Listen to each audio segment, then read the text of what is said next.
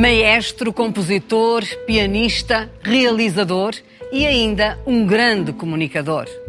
Foi um rapazinho prodígio no piano, mas é nos programas sobre a história da música, rodados em Viena da Áustria, que se revela aos portugueses. Viemos com ele até à sua terra do coração, Caminha e Moledo. António Vitorino da Almeida, primeira pessoa.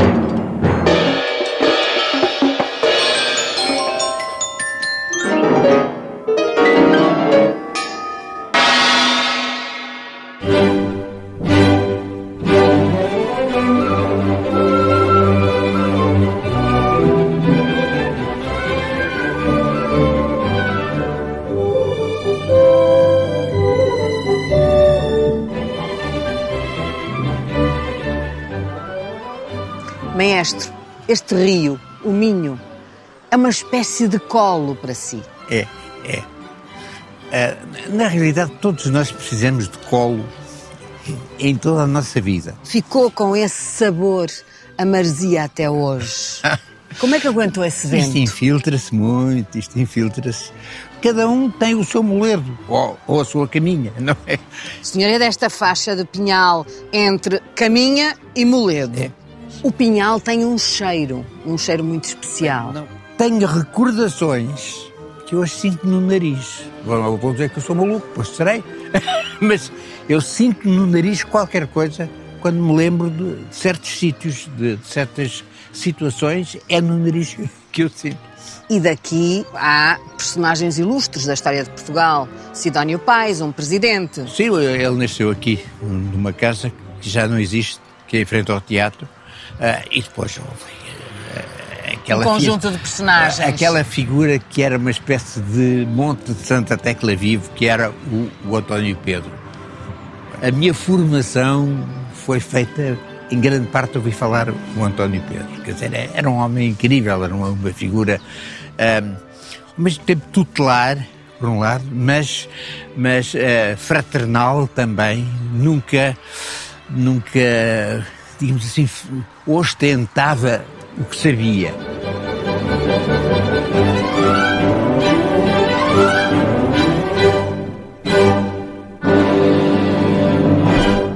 É uma póvoa marítima, como há outras aqui no Rio sim, Minho, pois. Cerveira, uh, Valença. Sim, sim, Mas estamos junto ao Ex-Libris de Caminha, que é esta pois. igreja matriz, construída no século XV. Pois. E é uma igreja fortaleza, diferente de todas as outras.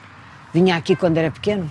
Vinha, e, e este muro, este muro, uh, eu simbolizo um, como uma bancada de onde eu fui aplaudido e nunca mais esqueço esse aplauso. E sabe porquê? Porque eu tinha conseguido driblar o chamado pata negra, que, que era um pé descalço, e consegui driblá-lo e meter um golo. E daqui de cima aplaudiram por ter driblado o pata negra, que não era fácil de driblar. Tinha consciência da importância desta igreja? Sim, o meu avô mas... ia-me contando histórias, e a minha avó e tal. A matriz é um, é um local sagrado, não é? Independentemente da, da religião. Até tem a sua própria... Estes sítios têm, assim, um, um sagrado próprio que, que abrange todos os sagrados. São, são multi, multissacros.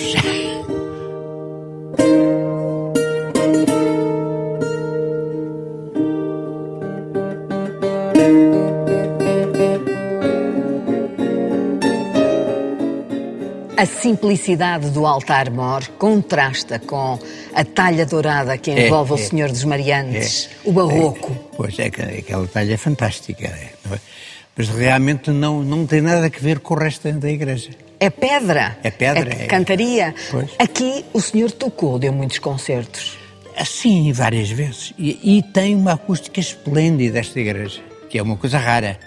Perante esta pedra toda, há aqui duas peças que me sobressaem e me chamam a atenção. São os dois púlpitos, que por sinal são baixos. E eh, era onde os sermoeiros, Pois. os padres faziam os sermões Pois. para cativar a comunidade cristã. Pois. E, e houve oradores fantásticos. Eu lembro do, do Padre Rodrigo e do Padre Freitas, que, que eram assim dois, dois rivais aqui de, caminha da, da minha infância. São um símbolo da comunicação. Ao fim e ao cabo, foi o que o senhor fez toda a sua vida. É. É, de certo modo, de certo modo, e de várias maneiras. Eu gosto que, que as pessoas me entendam, pronto. E se gosto que as pessoas me, entendam é porque gosto de comunicar com elas, isso aí. O senhor é um homem religioso. Até que sou, mas não tenho nenhuma religião. Percebe? Quer dizer, até que sou.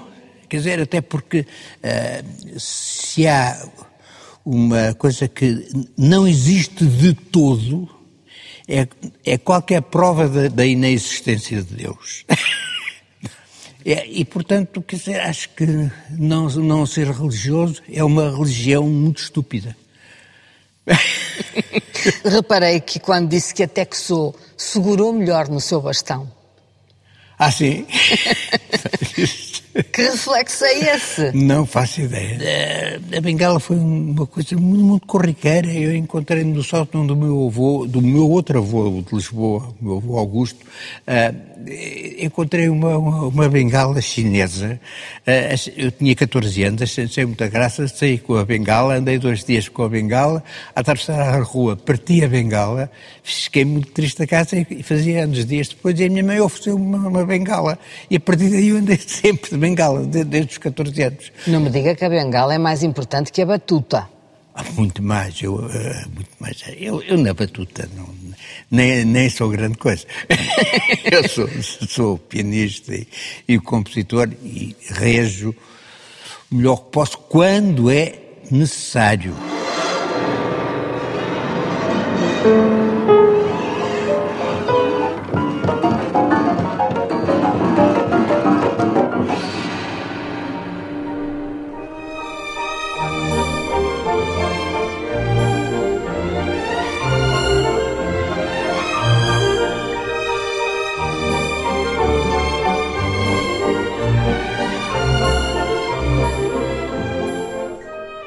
Debaixo da torre do relógio de Pois. Caminha e bem perto da casa onde morou o seu avô. Exatamente. Esta torre não tem alicerces. É, é uma coisa extraordinária. Descobriram isso quando houve um tremor de terra, porque ah, tiveram que fa- fazer obras, não é? Porque com, com medo do- do- das casas ao lado e da, da própria torre, descobriram que ela estava ah, pousada na areia, que é uma técnica de, de arquitetura árabe, que é curioso porque os árabes não estiveram aqui em caminha. Esta rua vai dar ao teatro. Vai, esta rua por aqui vai. vai- Onde o seu avô fez tantas O revistas. meu avô fez, fez as revistas que, que, que fizeram, digamos assim, com que eu me apaixonasse pelo teatro. Há aqui a Serra da Arga, bem perto, que fica Pois. aqui por cima. Pois, mas E bem mais perto está Vilar de Mouros, onde o senhor organizou o primeiro festival eu, eu não, em não Portugal. organizei, eu fui convidado pelo Dr. Barges, que foi ele que, que organizou o, o primeiro festival. Não é?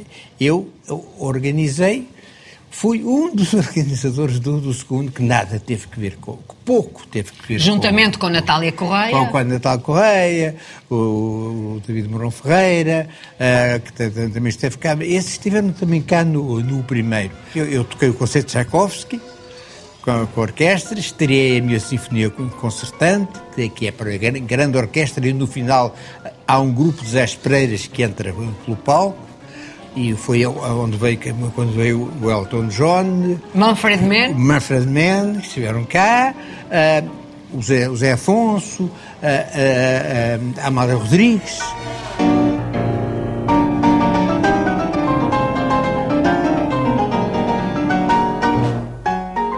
Era um festival popular ou era uma iniciativa de uma certo mundo, um certo mundo intelectual? Não, não, não, era um festival popular, era um festival popular, e foi um festival popular, mas que teve, acabou por ter um cariz político incrível. É? Porque aquilo foi assim noticiado em jornais de todo o mundo. Como foi conviver com David Mourão Ferreira, com Natália Correia nesse período? A, a Natália, a Natália, é, foi ela que inventou que eu era irmão dela. A, a, a Natália como eu sou filho único, a Natália arranjou-me três irmãs. Ela, a mais velha, a Olga Pratos e a Maria de São Guerra. E, portanto, a Natália, de facto, era uma, era, era uma irmã, era uma irmã. Extravagante, extraordinária, genial. Era como que se houvesse um drone de inteligência que, que andava à volta das pessoas. Faz-lhe falta essa gente? Ah, faz, faz. Essa, essa gente. Como disse, sou feliz, mas carente em certos aspectos.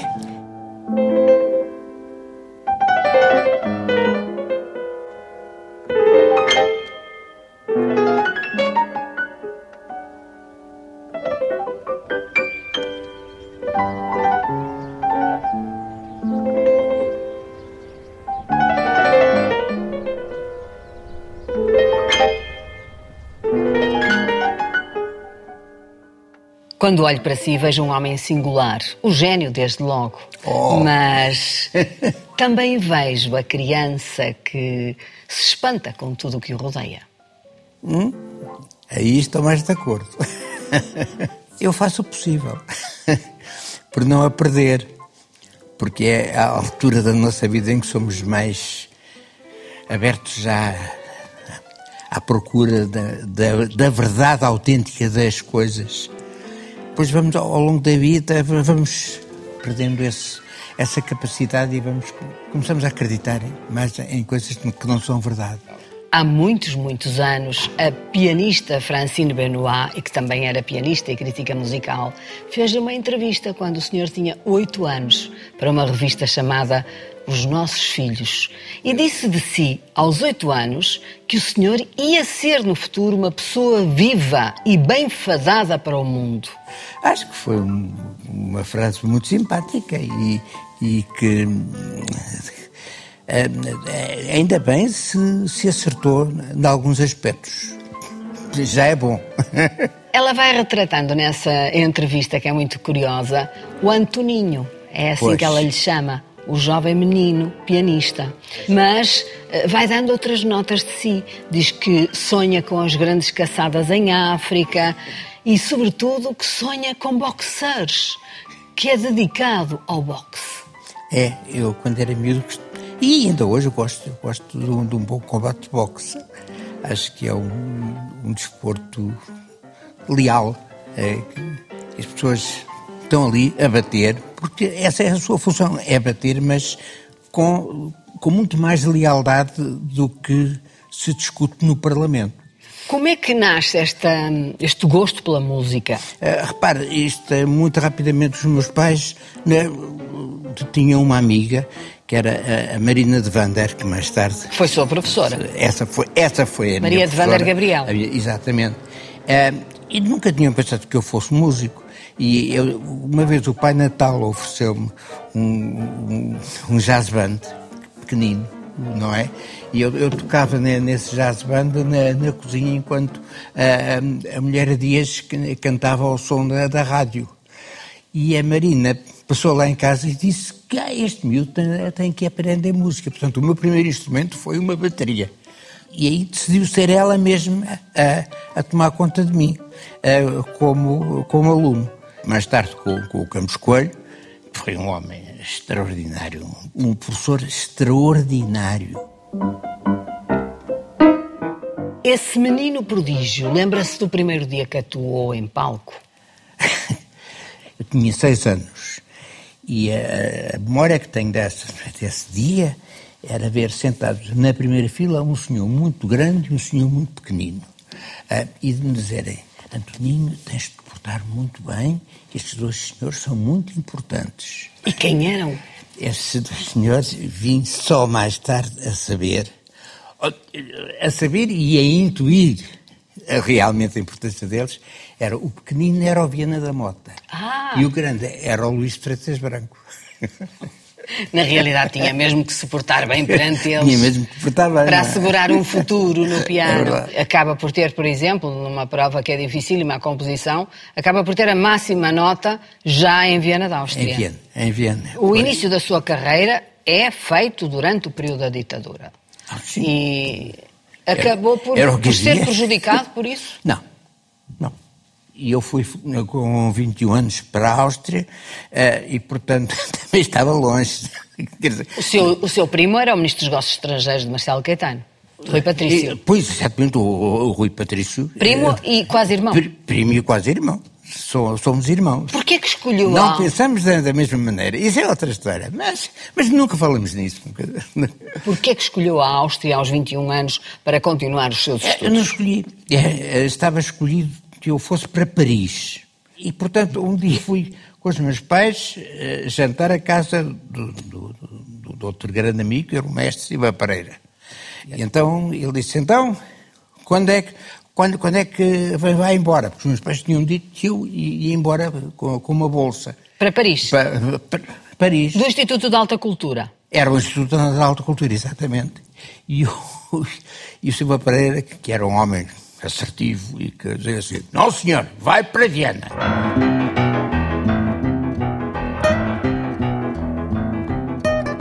Erfreu ganz einfach dich am Unsinn, wenn dir der Sinn des Lebens fehlt era fascinante porque tinha muito a ver com a música dos séculos passados, mas fazia a transição também para a música do século XX, com Debussy, Stravinsky, Ravel. Não, não, Havia... e, e, toda a escola de Viena, o Schoenberg, o Albenberg, o Weber, a escola de Tudo Viena. Tudo isso fazia ali o trajeto para a modernidade. Viena foi, de facto, um centro de, fundamental para o desenvolvimento da, da música. A música nunca mais foi igual depois da, da escola de Viena. O Beethoven, isto era o Beethoven que dizia, dizia que a música é uma manifestação mais alta, digamos assim, no sentido de superior, do que a própria filosofia, dizia ele. E eh, devo dizer que estou, de certo modo, de acordo. Agrega todas as artes, no fundo. E nessa altura vai para, para Viena, instala-se, está há 20 e tal anos em Viena. Pois. Quando lemos a, a, sua biografia, percebemos que há sempre uma, uma difícil relação com a, a sobrevivência e com o dinheiro. É. Isto é próprio dos músicos ou aconteceu-lhe assim em particular? Nem todos, nem todos. Há, há, há sítios, como por exemplo Viena, onde as dificuldades são outras do, do que aquelas que existem, por exemplo, em Portugal por um lado, é, há mais facilidade, porque há muito mais uh, possibilidades de fazer concertos. De ganhar dinheiro, digamos. De, de, de, ganhar dinheiro, etc. Mas a concorrência, por outro lado, também... É maior. Uh, na altura, a concorrência em Viena era, era maior. Revelou-se aos portugueses quando decide propor à RTP um programa sobre a história da música, rodado precisamente em Viena da Áustria. Pois. Aliás, é um programa, como o próprio nome indica, Histórias da Música.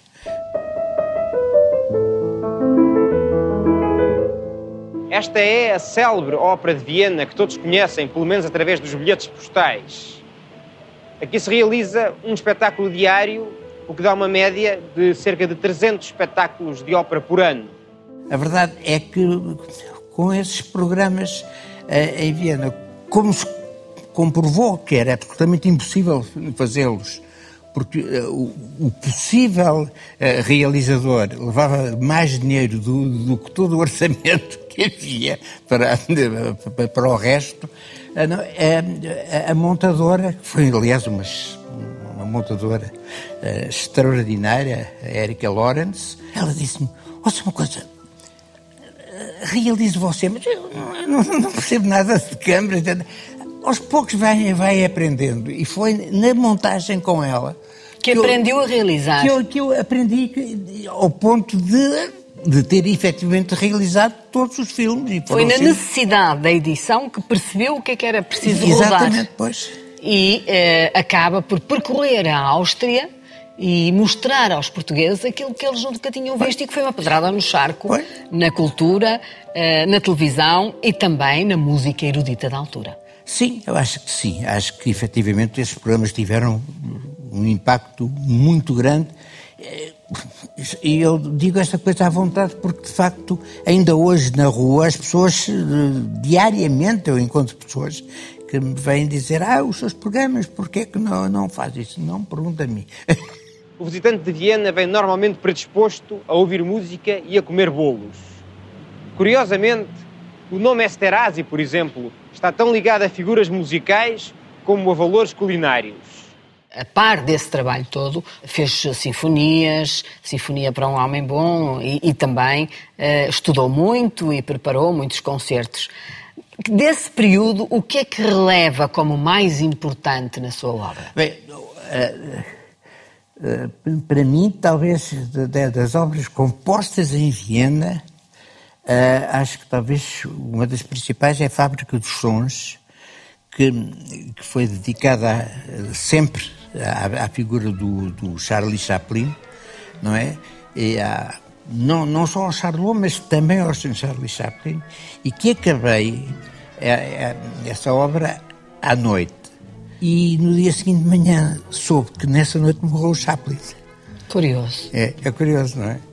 A coisa veio num instante, depois de estar pois, muito tempo pois. à espera de a terminar. eu, eu, pois, eu, eu queria acabar e quis acabar naquela noite. Eu lembro-me perfeitamente que quis acabar naquela noite. De onde vem o canto da Ocidental Praia que nunca ah, acabou? Não, a, a, ópera que nunca acabou por ser exibida? A, a cultura portuguesa, sim, sem dúvida alguma, nunca. É, fascina-me, sempre me fascinou e fascina. E, e, realmente, aqueles três anos que, que eu passei a estudar o Camões, é, é preciso ver uma coisa. Eu fiz o, o, a, o liceu em casa, tive como professor de literatura o o António José Saraiva. Eu tive como professor de História o Jorge Borges Macedo, como professor de Matemática o, o Jaime Liotte. Uh, o Borges Macedo e, e, o Saraiva eram pessoas perseguidas pela PIDE e, e, que muitas vezes tinham que sair pela casa dos meus primos uh, para, porque eu via-os, uh, as gabardines à frente da, da, casa a passear.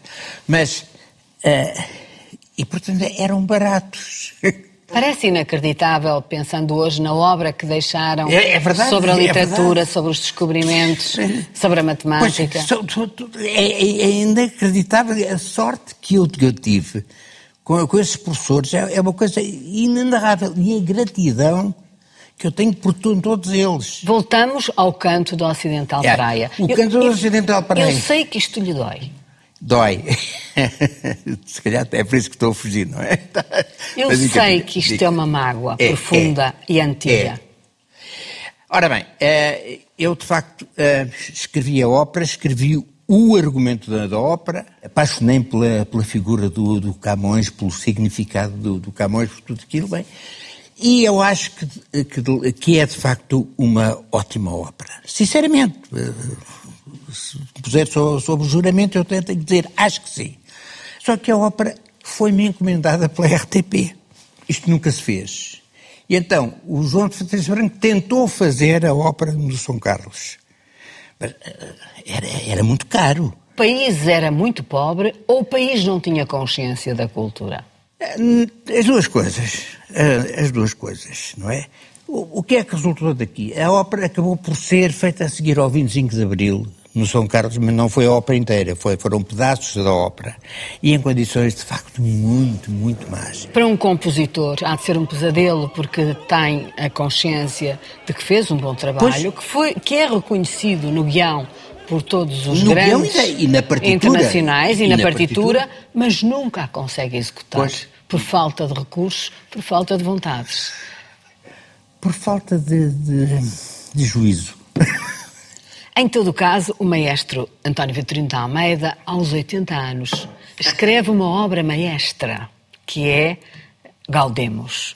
Ah, uh, sim, até certo ponto é uma, é uma, uma obra maestra mais porque exalta os valores europeus. É, eu sou de facto um europeu. Sou europeu, acabou-se, pronto, sou, sou europeu.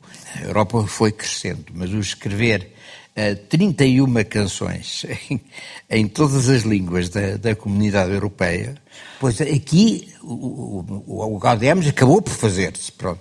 Uh, foi feito no Coliseu do Porto, foi, foi feito no, no Olga Casaval de Sintra e espero que... que como foram feitas muitas sinfonias, muitos concertos de câmara, como fez muitas parcerias, até para música mais ligeira, fado ou outros, por exemplo, com Carlos do Carmo. Bem, bem na música digamos, da, da, música de outro género de música, com, com outras técnicas de, de, de, fazer música, como é o fado, por exemplo.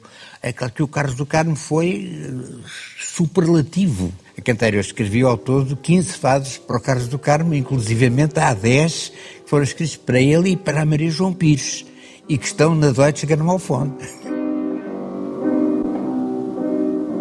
O braço é tristeza o é saudade. E as minhas mãos abertas são o chão da liberdade.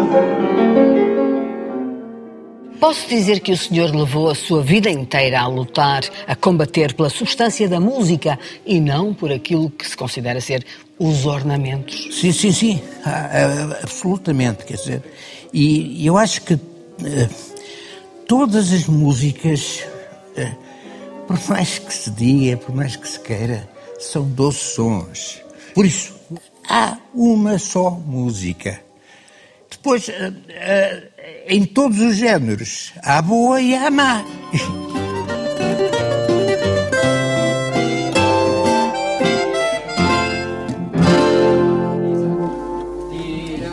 dois, um. O senhor sentiu sempre necessidade de ir à procura da sobrevivência. Ah, isso é verdade também. Muitas vezes encontrou na televisão em muitos isso é programas é de também. comunicação e, é e de entretenimento. É verdade que eu, eu continuo a, viver, a, ter que trabalhar para, para, para viver. Isso é verdade. É um facto. Mas a sua vida andou. Tem uma filha realizadora e atriz, ah, tem outra política e outra violinista. E, e as três são, devo dizer que, muito organizadas. Mas fico muito orgulhoso, por exemplo, eh, quando, quando as minhas filhas dizem qualquer coisa que, e se acentuam que, que aprenderam comigo. Isso para mim é assim, um, um grande orgulho, que, que elas tenham aprendido algumas coisas comigo. A política desiludiu? A, a política sempre me tem desiludido. A política ainda é amadorística. Ainda é, ainda são todos amadores. Gostam do, do que estão a fazer, fascinam-se por coisas, mas são, são, são todos furiosos e dramáticos, com aqueles que representavam aqui neste palco. Sinceramente, isto, estou a dizer esta coisa sem, sem verrina nenhuma, alguma maldade, mas sem, sem verrina. Será por isso que nunca teve nenhum lugar de função pública? Ah, é nunca foi convidado para diretor artístico uh, de uma orquestra pois, no, ou, ou, de um teatro? Claro, ou... claro, claro. Nunca aconteceu, de facto. E eu tenho pena, por acaso. Tenho pena. Então, não, eu, eu estar, por exemplo, no, num teatro é uma coisa que eu gosto imenso. Eu sinto-me muito bem no, num palco, ver, ver o, o teatro, os lugares, os camarotes, as frisas, as, as plateias. É, sinto muitas vezes o Mas... cheiro, o bom cheiro que as coisas têm para mim. A política olha mal para a cultura ou olha sem a atenção necessária e deixa fugir os seus principais ou os seus grandes em função de partidarite ou de interesses logísticos? Uh, sim, sim. Acho que é, para mim, isso é absolutamente indiscutível. Isso passa aqui. Mas, uh, pior ainda, é também muito por ignorância. Eles têm que aprender mais. Está arrependido de ter voltado para Portugal? Ouça, uh, eu, vou, eu não estou arrependido e estou muito feliz porque dei 20 anos de vida ao meu, ao meu pai. Quer dizer, eu, eu voltei para Portugal quando a minha mãe morreu e o meu pai ficaria completamente só. Acho que vivia um ano fechado numa casa da, na parede e morria. Agora, uh, profissionalmente, vir de Viena para Lisboa não, não é dar um tiro no pé, é dar um tiro na cabeça. Sinceramente, isto para, para falar a verdade. Eu em Viena, ao longo de 27 anos, eu, eu não sei se quantas vezes fui à ópera. Eu não, nem, nem sou daqueles, nunca fui daqueles fanáticos da ópera. Que, Mas ela está ali no centro da mas está, cidade. está ali. E sinto-me mal, é, tenho urticária por viver nu- numa cidade que não tem ópera. Percebe? Faz-me urticária viver numa cidade que não tem museus. Agora estão muitos telespectadores a dizer: então e o São Carlos? Não vamos falar agora do momento de São Carlos. Porque, efetivamente, eu, eu vi a Maria Callas. Eu vi os maiores pianistas. Mas isso foi no outro regime. Pois foi. Antes do 25 de Abril. Pois foi. O que é que eu ia dizer? Foi. Não, não- não vou dizer que não foi, porque foi. Foi, foi no, no outro regime, claro, vamos vamos dizer, mas isso era o, o Salazar, não, o Salazar nem, acho que nunca ouviu uma, uma nota de música na, na vida, não.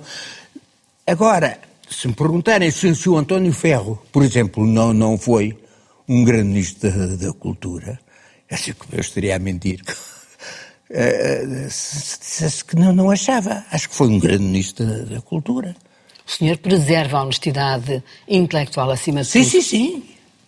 Acho que sim. Eh, porque se eu. se- Toda a gente sabe que o senhor é um homem de esquerda neste país. Claro. Mas, eh, mas eh, esquerda não, não, não significa eh, incapaz, não é? Ou, ou- ou que não vê, ou pior que não, ver, que não quer ver as realidades.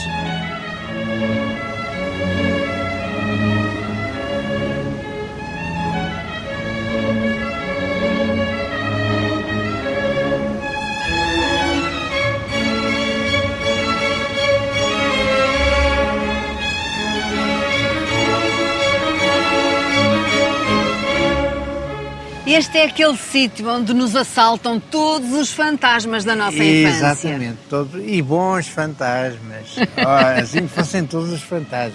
Atrás de si está o mágico Há o Monte Sagrado. Santa Tecla. O Monte Sagrado.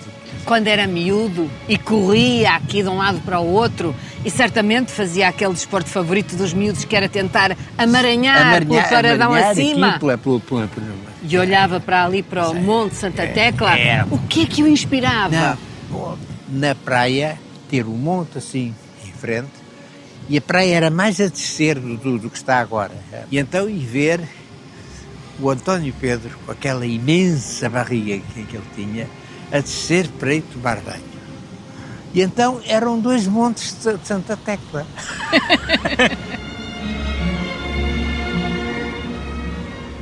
Também eh, este espaço era cheio das barracas, Pois, que também claro, é. faziam como ao Monte Santa Tecla Claro, um claro. triângulo faziam, em cima. Faziam um triângulo, é. E as barracas ah, eram lado a lado. Mas a minha barraca era a minha barraca. A sua barraca era a sua. E se atravessasse a barraca, tinha que pedir, dá licença que passe, não é?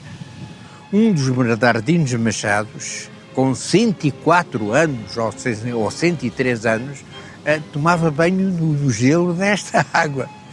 Contavam os meus avós que houve um período, mas eu não era nascido nessa altura, em que a praia estava dividida em duas.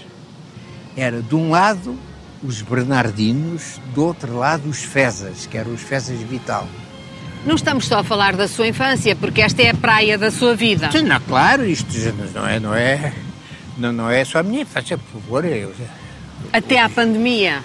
até à pandemia vivem sempre para aqui, não é? E espero voltar, porque isto, isto não é vida assim. E Isso é uma das coisas que mais falta me fez estes três eh, verões horrendos de- do, do, lá do, do Xaroco, não é? Foi que eh, o estar em Lisboa e não poder ouvir o mar no verão.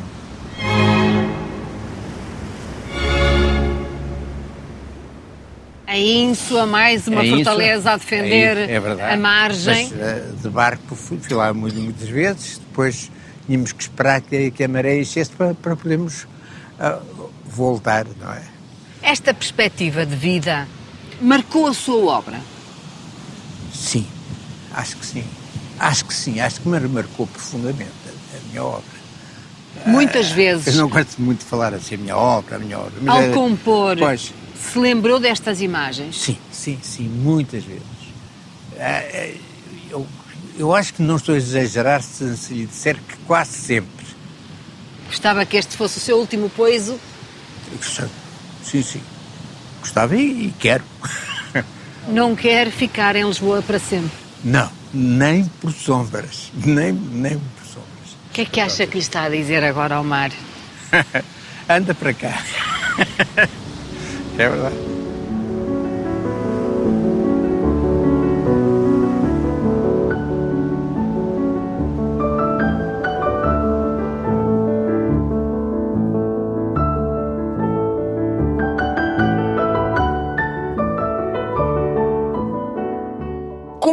Explica que um homem tão talentoso com as mãos nunca tenha aprendido a conduzir?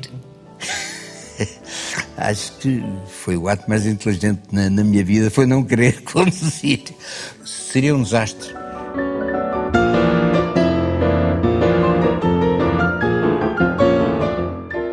Lembra-se da areia levantada a bater nas pernas? Então não, claro, claro que sim. Quando cheguei aqui, pego sempre um bocado, um bocado de areia, não é?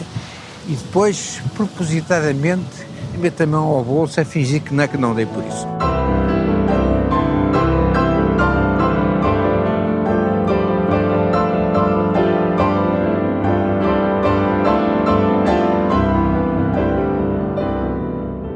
Acha que fez tudo o que pôde fazer que estava ao seu alcance? Não, eu acho que me falta. Eu, não sei se isto é saudável ou não. Atendendo a que tenho 82 anos. Mas acho que me falta fazer imenso.